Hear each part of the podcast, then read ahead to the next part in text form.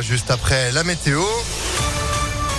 Et puis l'info avec Sandrine Ollier. Bonjour Sandrine. Bonjour Phil, bonjour à tous. À la une à Lyon, après l'émotion, le temps des questions. 36 heures après la fusillade sur fond de trafic de drogue qui a fait deux morts et deux blessés à la Duchère, la polémique enfle. Des témoins dénoncent l'intervention tardive de la police et des secours. Les parents de l'une des victimes eux-mêmes sont montés au créneau. Les pompiers ont refusé d'intervenir sans la présence des policiers. Ils seraient donc arrivés 45 minutes après l'alerte donnée. Rien d'étonnant pour Pierre Tolly, secrétaire zonal Rhône-Alpes du syndicat Alliance Police Nationale. Que les pompiers ne souhaitent pas intervenir à Saint-Duchère sans votre présence, je les comprends. Euh, s'ils prenaient pas des cailloux quand ils interviennent, euh, ils n'hésiteraient pas à intervenir plus rapidement. Après, pour ce qui nous concerne, malheureusement, l'agglomération lyonnaise, et on le dénonce depuis un certain nombre de mois maintenant, euh, souffre d'un déficit d'effectifs chronique il nous manque au bas mot 150 policiers pour l'ensemble de l'agglomération. Et c'est évident que sur un quartier comme la Duchère, euh, ça mériterait qu'il y ait des effectifs euh, fidélisés qui seraient amenés justement à, être présents en permanence. Le syndicat Alliance Police Nationale appelle donc à renforcer les effectifs des forces de l'ordre alors que les fusillades sont de plus en plus nombreuses et violentes dans l'agglomération lyonnaise et il redoute désormais des ripostes.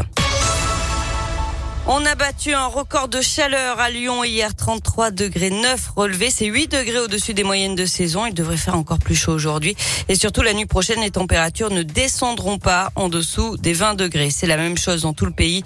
Météo France a placé 23 départements en alerte orange canicule, le Grand Sud-Ouest ainsi que la Drôme et l'Ardèche.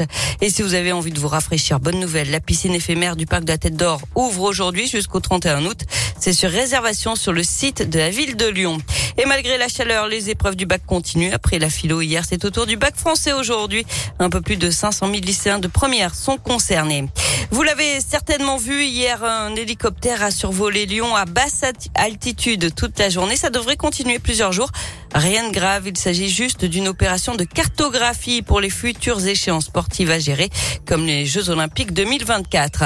Et puis en bref, un incendie hier près de l'aéroport Lyon, Saint-Exupéry, 2 à 3 hectares de végétation ont brûlé à Saint-Laurent-de-Mur. Une cinquantaine de pompiers du Rhône et de l'Isère ont été mobilisés.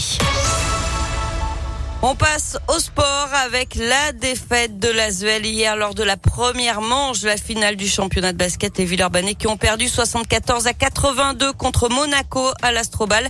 Match 2 programmé dès demain à nouveau à 20h30, toujours à l'Astrobal. Ensuite, ce sera le match 3 lundi à Monaco et si besoin, un match 4 mercredi de nouveau à Monaco. En tennis, c'est terminé pour euh, Caroline Garcia au tournoi sur gazon de Birmingham. La lyonnaise a été battue en 2-7 par la britannique Cathy Boulter. Enfin en foot, l'OL jouera son premier match de préparation de la saison le 9 juillet. Ce sera face au FBBP sur la pelouse du stade Marcel Vercher à Bourg-en-Bresse.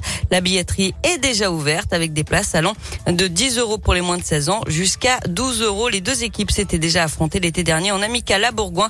Lyon s'était imposé 5 buts à 1. Eh ben, c'est noté. Merci beaucoup Sandrine. L'info sport et euh, bien plus encore sur impactfm.fr. Vous êtes de retour à 7h30. À tout à l'heure. Allez, à tout à l'heure.